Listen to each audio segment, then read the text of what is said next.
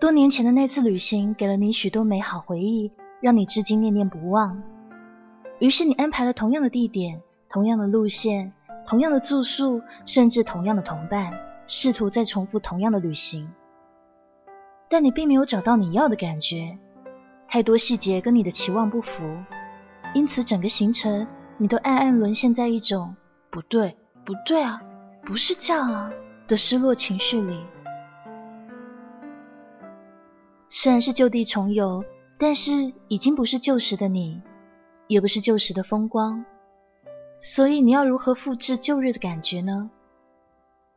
时间不停往前奔流，每一个当下都是永远不能复返的时刻。但亲爱的，也正因为如此，所以人生的每一个时刻才是独一无二的珍贵。